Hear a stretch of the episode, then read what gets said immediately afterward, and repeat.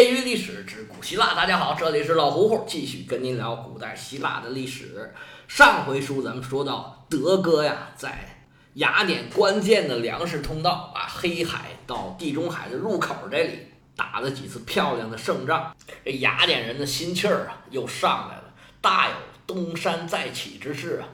其实不论什么时候，不论哪国，所有的战争英雄，只要把仗打赢了。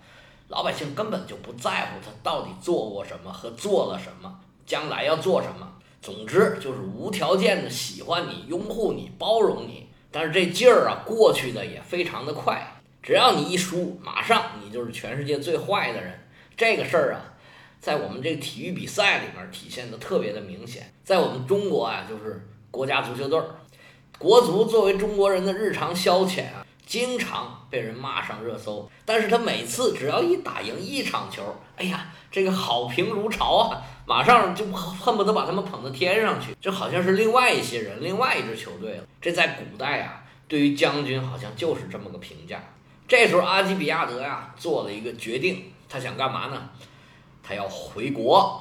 你可别忘了，他可是被雅典判了死刑的人，雅典可从来没有这个赦免。回国罪犯的这个规定，你是被判了刑的，我没有赦免你，你是不能回来的。这无论放到克里斯提尼那儿，还是放到伯利克里那儿，那肯定是不行。但这时候时移世易啊，阿基米亚德现在是雅典最大的大红人，是凯旋得胜的大将军。虽然法律还规定他不能回来，而且呢，其实他在国内啊有很多反对派，为啥呢？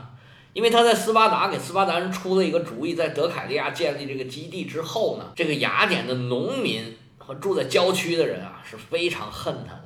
还有一个就是宗教问题，当时阿基比亚德临走去西西里之前，曾经破坏过这个赫尔墨斯的神像，当时就有人说他是破坏了这个厄留西斯密仪，这是最古老的希腊人的秘密仪式。这是一个宗教传统，当时把他判成死刑，也主要是这个原因，是他毒神。而且后来呢，德凯利亚一建基地啊，去厄留西斯朝拜的这个路啊，就给封死了，那他这个罪名就更大了。但这个时候呢，是我们德哥这个声望的最顶峰、最高潮，他这时候再不回雅典呢，可能以后就没机会了。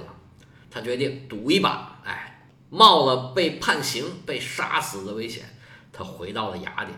但是他看到的可完全没有任何想要讨伐他、追责他这个人意思，全雅典人都跑出来迎接他，这大姑娘、小媳妇儿都想看看这个帅哥到底长什么样。这时候，阿基比亚德已经是四十三岁了，他这么多年颠沛流离呀，在海上南征北战，哎，给他增加了很多魅力，已经不是原来那个小鲜肉了。这雅典人的态度不禁让人感叹呢。哎呀，这人生啊，就是这么无常啊！这人呢，就是这么现实。这德哥回到雅典，就到公民大会去做了演讲，而且呢，献上了他在来之前呢征集到的一百塔兰特的钱。这钱可不少啊，够造一百艘船。这公民大会啊，当即决定撤销对他渎神罪的起诉。不追究他在西西里期间拒绝服从召回命令的这个行为，不追究他在斯巴达和波斯担任顾问的这些事儿，而且呢，把他所有的财产都归还给他，他现在又成了一个大富豪了。这都是对他过去所作所为的这个免于追究和免于处罚，而且任命他为。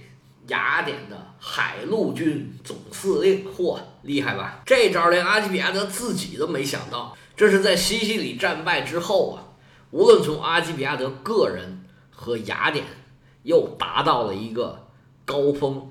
但是这个时候，雅典还是有很多的问题，其中最主要的一个问题就是缺钱。他从公元前四百一十一年来萨摩斯的海军基地。一直到公元前四百零八年，他打仗打了两三年。他公元前四百零七年回到了雅典，待了半年。在公元前四百零六年的春天，他带着一百艘加莱船、一千五百名重装士兵和一百五十名骑兵，浩浩荡荡出发往萨摩斯那边继续他总司令的任务。但是在他走的这段时间啊，地中海东部啊发生了非常巨大的变化，对我们德哥的考验呢才真正开始了。这时候的波斯国王还是大流士二世，但是呢，这时候大流士的身体啊已经不太好了，他已经当了快二十年的国王。他需要培养自己的接班人了。他的太子呢，名叫阿尔塔薛西斯，这历史上的阿尔塔薛西斯二世，还有一个儿子叫小居鲁士，就叫居鲁士，实际上是居鲁士三世。这俩儿子他都很喜欢。他这太子呢？当然是留在自己身边，在京城里面准备接自己的位置。那么这位小居鲁士就被国王派到小亚细亚，任命他为安纳托利亚西部的最高统治者，就是说比原来这俩总督呢都要大一级。这在咱中国就叫亲王了吧？是同姓王啊，一个字儿的王。这位小居鲁士啊，野心勃勃，而且呢，他很得到他父亲的宠爱。是要钱有钱，要人有人，要兵有兵啊，各种资源呢非常的丰富。他一来到小亚细亚，他首先就是很看不惯这斯巴达的战斗水平，说你们打的这是个什么呀？我给你们钱就白给了吗？那这斯巴达人一听这话。那脸上就挂不住了。确实，这斯巴达呀，这几仗打的真是窝窝囊囊的，是要硬硬的也不行，要软软的也不行，被雅典人呢戏耍于股掌之中。这阿基比亚德啊，还是太厉害了。但是人波斯都说要给钱了，那你斯巴达怎么办？那总不能凉拌吧？毕竟这钱也不烫手啊。而且咱再说一遍，这个时候的斯巴达已经跟吕库武改制的时候那个斯巴达呀。有很大程度上的异化，他们越来越多的明白了，自己蹲在家里面这么玩啊是不行的，很快就会被人给搞定。于是他们就派了一位将军，这位将军呢叫吕山德，也有一称莱山德的。至于这将军到底是什么样的出身呢？历史上没有什么记载。有人说他是没落贵族出身，也有人说他是奴隶兵出身。不管怎么说，这时候呢。他应该已经是一个中年人了。从后面的战绩来看呢，这位吕将军呢，是一个成熟稳重、足智多谋的人，是又有耐心又有决断，是一个非常合格的军事人才。而且呢，非常有大局观，一上来就跟波斯要了好多好多钱。他要钱干嘛呢？首先第一个就是造船，第二个就是涨工资。这两手啊，可以说是非常的狠毒。为什么这么说呢？因为这个时候雅典的经济状况啊，已经是远远不如从前了。他这两手啊，其实是釜底抽薪，专门针对雅典的这个工业体系的。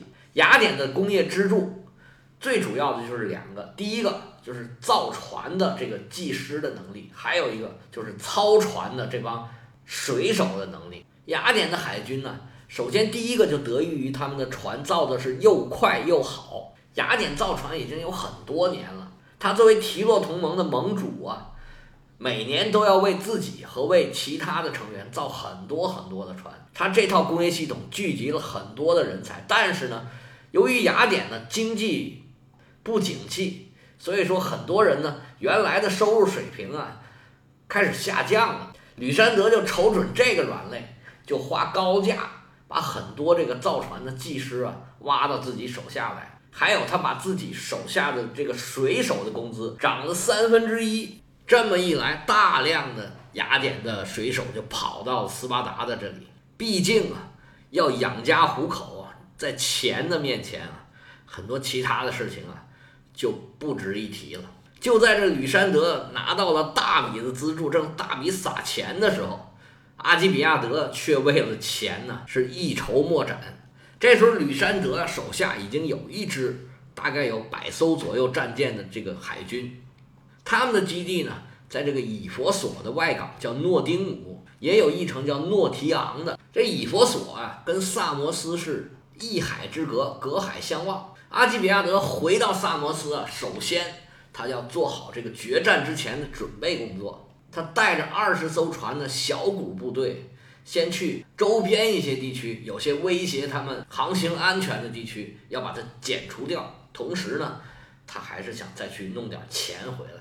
这是一分钱压倒英雄汉。他在临行之前呢，反复嘱咐自己留在这个地方的副官，叫安条克斯，说你千万千万别出战，不管这个吕山德呀是怎么样叫阵，怎么样骂娘，就是骂了你八辈祖宗，你也不能出战，一定等我回来，一切都安排妥当之后，咱们再去决战。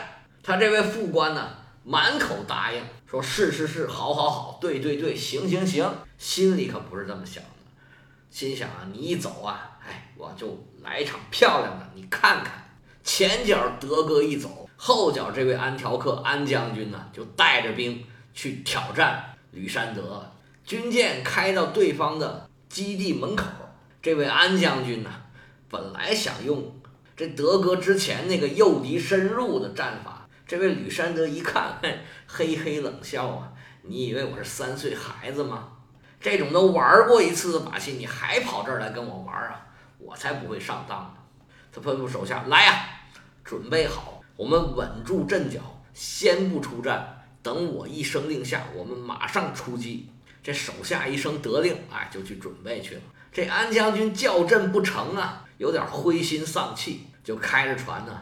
慢慢往回走，你是慢慢走，人家可不是这样。这吕山德马上下令自己的舰队出征，全速冲击雅典的战船。这雅典的队形一乱，就已经露出破绽来，就开始全线撤退。吕山德也不追击，见好就收。这时候俘虏了雅典的十五艘战船，这斯巴达算是在海军赢得了一场小胜，带着这十五艘战船回去了。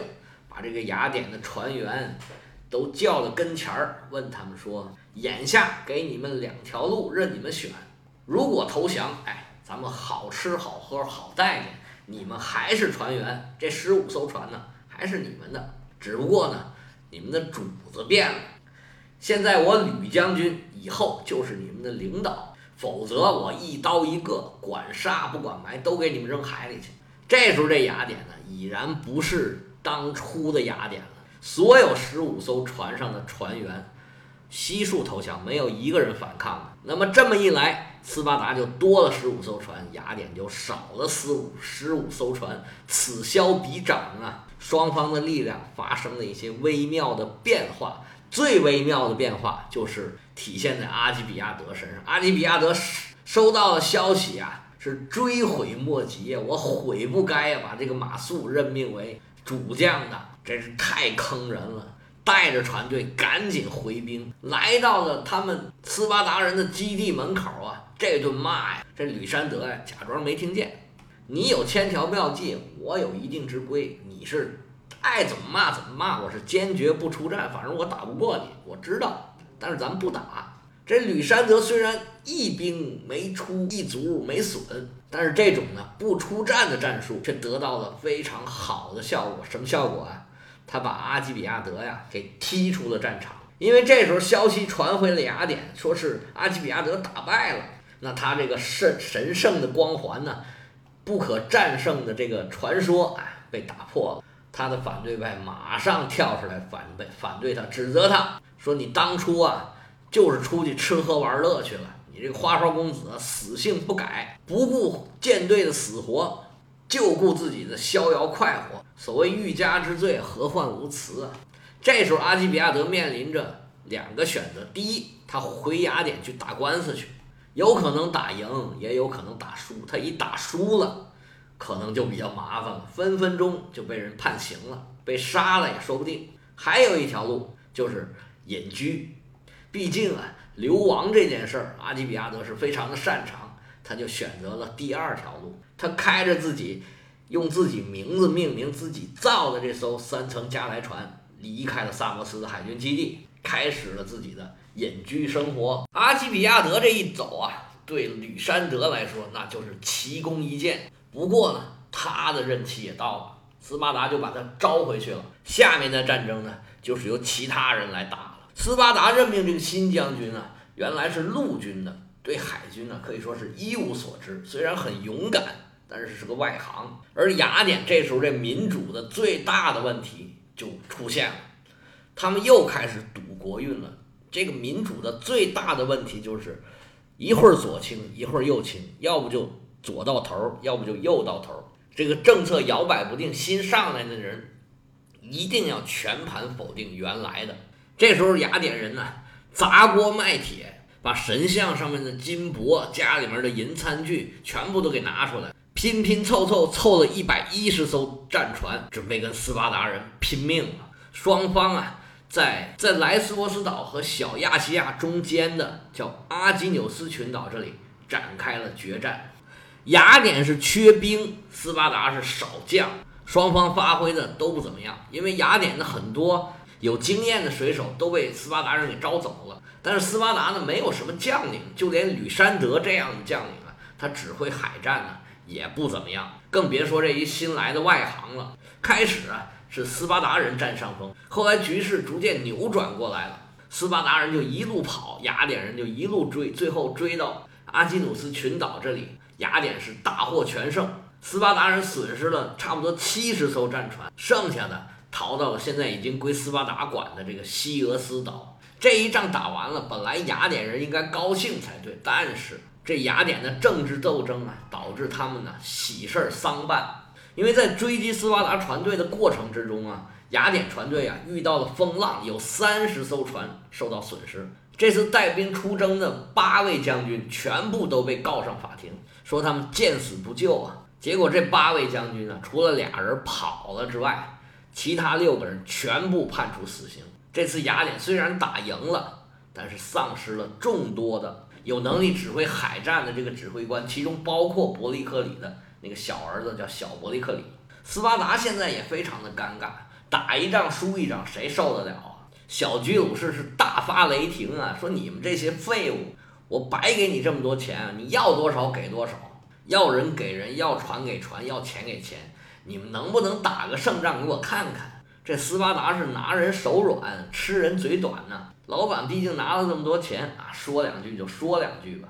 这时候小巨鲁是说：“你们把这个吕山德呀给我送回来，你们新任命这司令官呢，外行啥都不懂，快去快去，把老吕给我叫回来。”这时候斯巴达人可就犯了难了，因为斯巴达法律有规定，这个召回来的司令官就不能再任命了。这一边是法律，一边是大金主，而且呢，这吕山德确实很厉害，如果把他召回来，就可能能赢得战争。这可把斯巴达人给愁坏了。而且斯巴达人呢，历来都是头脑僵化呀，不懂变通。